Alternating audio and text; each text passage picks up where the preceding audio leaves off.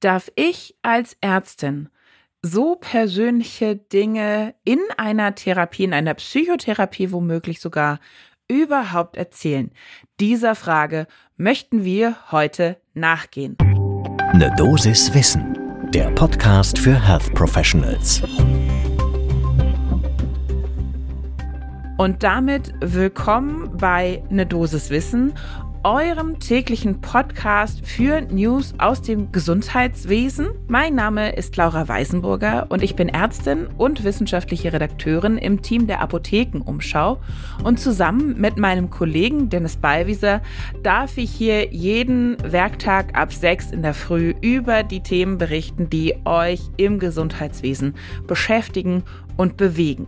Heute ist Mittwoch, der 3. Mai 2023.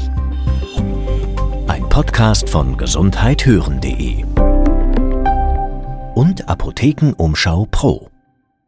Und wir beschäftigen uns, wie gesagt, intensiv heute mit der Frage danach, inwiefern man selbst auch von psychischen Erkrankungen, der eigenen psychischen Betroffenheit erzählen sollte, kann, müsste vielleicht sogar, wenn man selbst gerade jemanden behandelt. Und bevor wir damit so richtig loslegen, würde ich vorschlagen, dass jetzt der richtige Zeitpunkt ist für euren ersten Kaffee des Tages.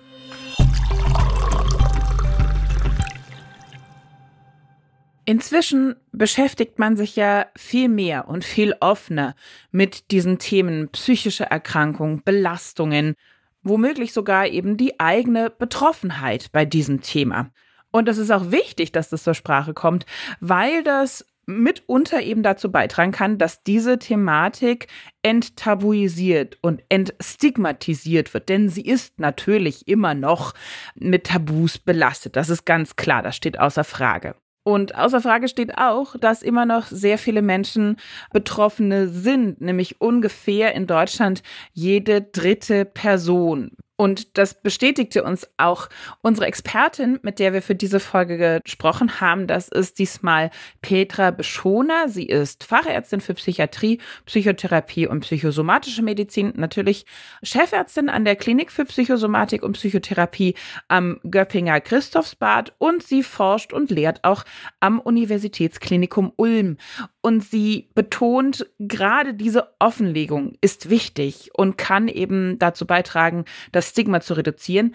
Aber wenn ich mich selber in einem therapeutischen Verhältnis als Therapierende befinde, dann kommt es sehr auf den Kontext und die Dosis an.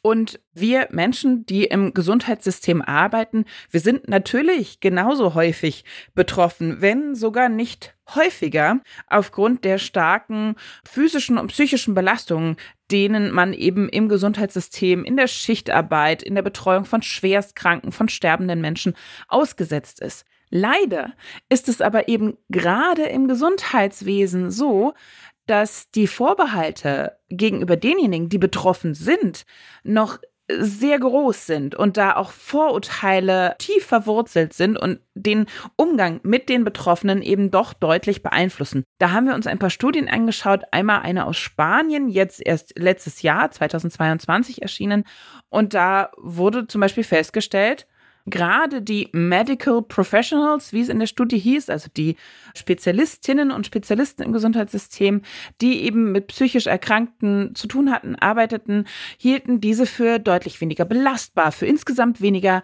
arbeitstauglich jetzt in Anführungszeichen. Eine andere Studie aus Schweden von 2011 zeigte, dass gerade ärztliches Personal gegenüber Erkrankten einige Vorurteile hatte die dann letztendlich aber auch die Patientinnen und Patienten übernahmen und auch verinnerlichten. Und das zeigt eben auch, dass im Gesundheitswesen ironischerweise wir noch gar nicht so weit sind, da offen über diese Probleme, über diese Thematik zu sprechen, wie jetzt es langsam eher in der allgemein großen Gesellschaft der Fall ist. Aber was können wir denn tun, damit eben das nicht immer weiter tabu wird und immer weiter mit Vorurteilen belastet ist, diese Thematik. Da rät Beschoner im Kollegenkreis direkt zu mehr Offenheit. Das heißt also, wenn wir untereinander über diese Thematik reden, dann stärkt das die eigene Selbstwahrnehmung und lässt auch erkennen, wo sind meine eigenen Grenzen, wo überschreite ich die. Ja, also ich bin belastet, ich rede darüber und mache damit gleichzeitig klar, eigentlich ist bis hierhin und nicht weiter. Und das ermuntert mich, aber eben auch andere dazu, genauer hinzuschauen. Wie steht es denn um meine psychische Belastung?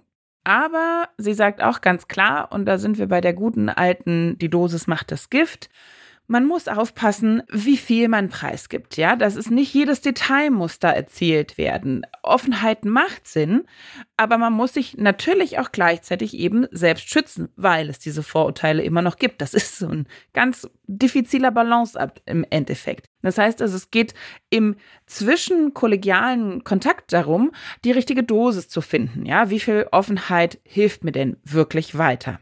Und dann ist eben der zweite Punkt, wie viel Offenheit gegenüber Patientinnen und Patienten, die ich jetzt selbst als selbst psychisch Betroffene betreue, ist denn gut oder okay? Da ist es erstmal wichtig zu wissen, dass Menschen, die schon mal in der Psychiatrie waren und eine Therapie bekommen haben, durchaus häufiger als Helferinnen und Helfer in Kliniken als therapeutische Stütze eingebunden werden. Das hilft sogar. Warum? Das ist dieser Peer Support. Ja, das ist glaubwürdig. Man kann denen abnehmen, alles klar, die können so ein bisschen nachvollziehen, wenn ich selbst jetzt gerade akut betroffen wäre, die können nachvollziehen, meine Situation, wie geht's mir gerade. Also das ist unterstützend und hilft weiter. Das, das wissen wir inzwischen, das ist nachgewiesen. Aber, und das ist wichtig, die Behandelnden, also wirklich Therapeutinnen und Therapeuten, die sind keine Peers. Die sind nicht auf einer Stufe. Wir haben eben immer noch das Behandlungskonzept. Ich habe eine Patientin, einen Patientin und ich selbst bin Therapeutin oder eben Therapeut. Diese Rollen müssen klar bleiben. Und da sagt Beschona auch ganz klar, es kann einen therapeutischen Nutzen haben, zu sagen, dass man sich auch an eine eigene Zeit erinnert als es einem nicht gut ging. Aber man muss aufpassen, dass das Geteilte eben auch nicht zu intim ist. Und erst recht darf man den Patientinnen, den Patienten nicht das Gefühl geben, oh je, irgendwie, dadurch, dass die jetzt hier bei mir in der Therapie sind und ich daran erinnert werde, das belastet mich deshalb irgendwie. Das, dieses Gefühl gilt es auf jeden Fall zu vermeiden. Die dürfen nicht das Gefühl bekommen, um Gottes Willen, ich bin eine Last. Denn das ist sowieso die Gefahr, in die diese Patienten, Patientinnen häufig rutschen. Und ab da ist auch keine wirksame Therapie mehr möglich, sagt die Expertin. Man kann letztendlich das so zusammenfassen, diese ein Stück weit Selbstoffenbarung über eben eine eigene Belastung, die man erfahren hat oder eine eigene Therapie, die man auch tatsächlich durchlaufen hat, die kann ein Werkzeug sein in der Behandlung von ebenfalls psychisch Erkrankten. Aber man muss eben genau wissen, wo will ich mit dieser Information bei dem Gegenüber hin? Was kann ich damit erreichen? Was will ich damit erreichen? Und wie setze ich das dann am besten ein? Dieser Einsatz sollte ganz klar definiert werden, betont Beschoner auch nochmal. Im besten Falle ist das so, so ein bisschen, dass man quasi das Lernen am Modell vorzeigt, ja, was der oder die Behandelte damit anfangen kann. Das kann auch dazu führen, dass die Compliance besser wird, dass sie sich besser verstanden fühlen. Was eben nicht passieren soll und darf, ist, dass man ihnen das Gefühl gibt, man lädt bei ihnen auch ein Stückchen Leid ab. Oder ich versuche nur über diese Ebene eine Vertrauensbasis zu schaffen. Quasi, wir sind hier zusammen in diesem Boot. Das da sind wir wieder beim Peer. Das wäre nicht richtig. Ihr merkt, das ist immer noch eine ganz schwierige Geschichte.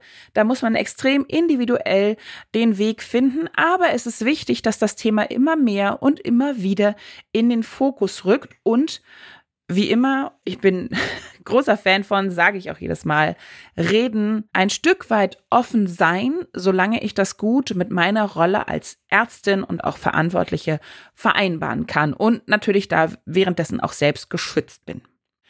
Das war unsere Dosis Wissen für heute. Und wenn euch die gefallen hat, dann lasst uns das doch gerne wissen. Am besten, indem ihr uns bewertet, zum Beispiel mit 5 Sternen. Ein Podcast von gesundheithören.de und Apothekenumschau Pro.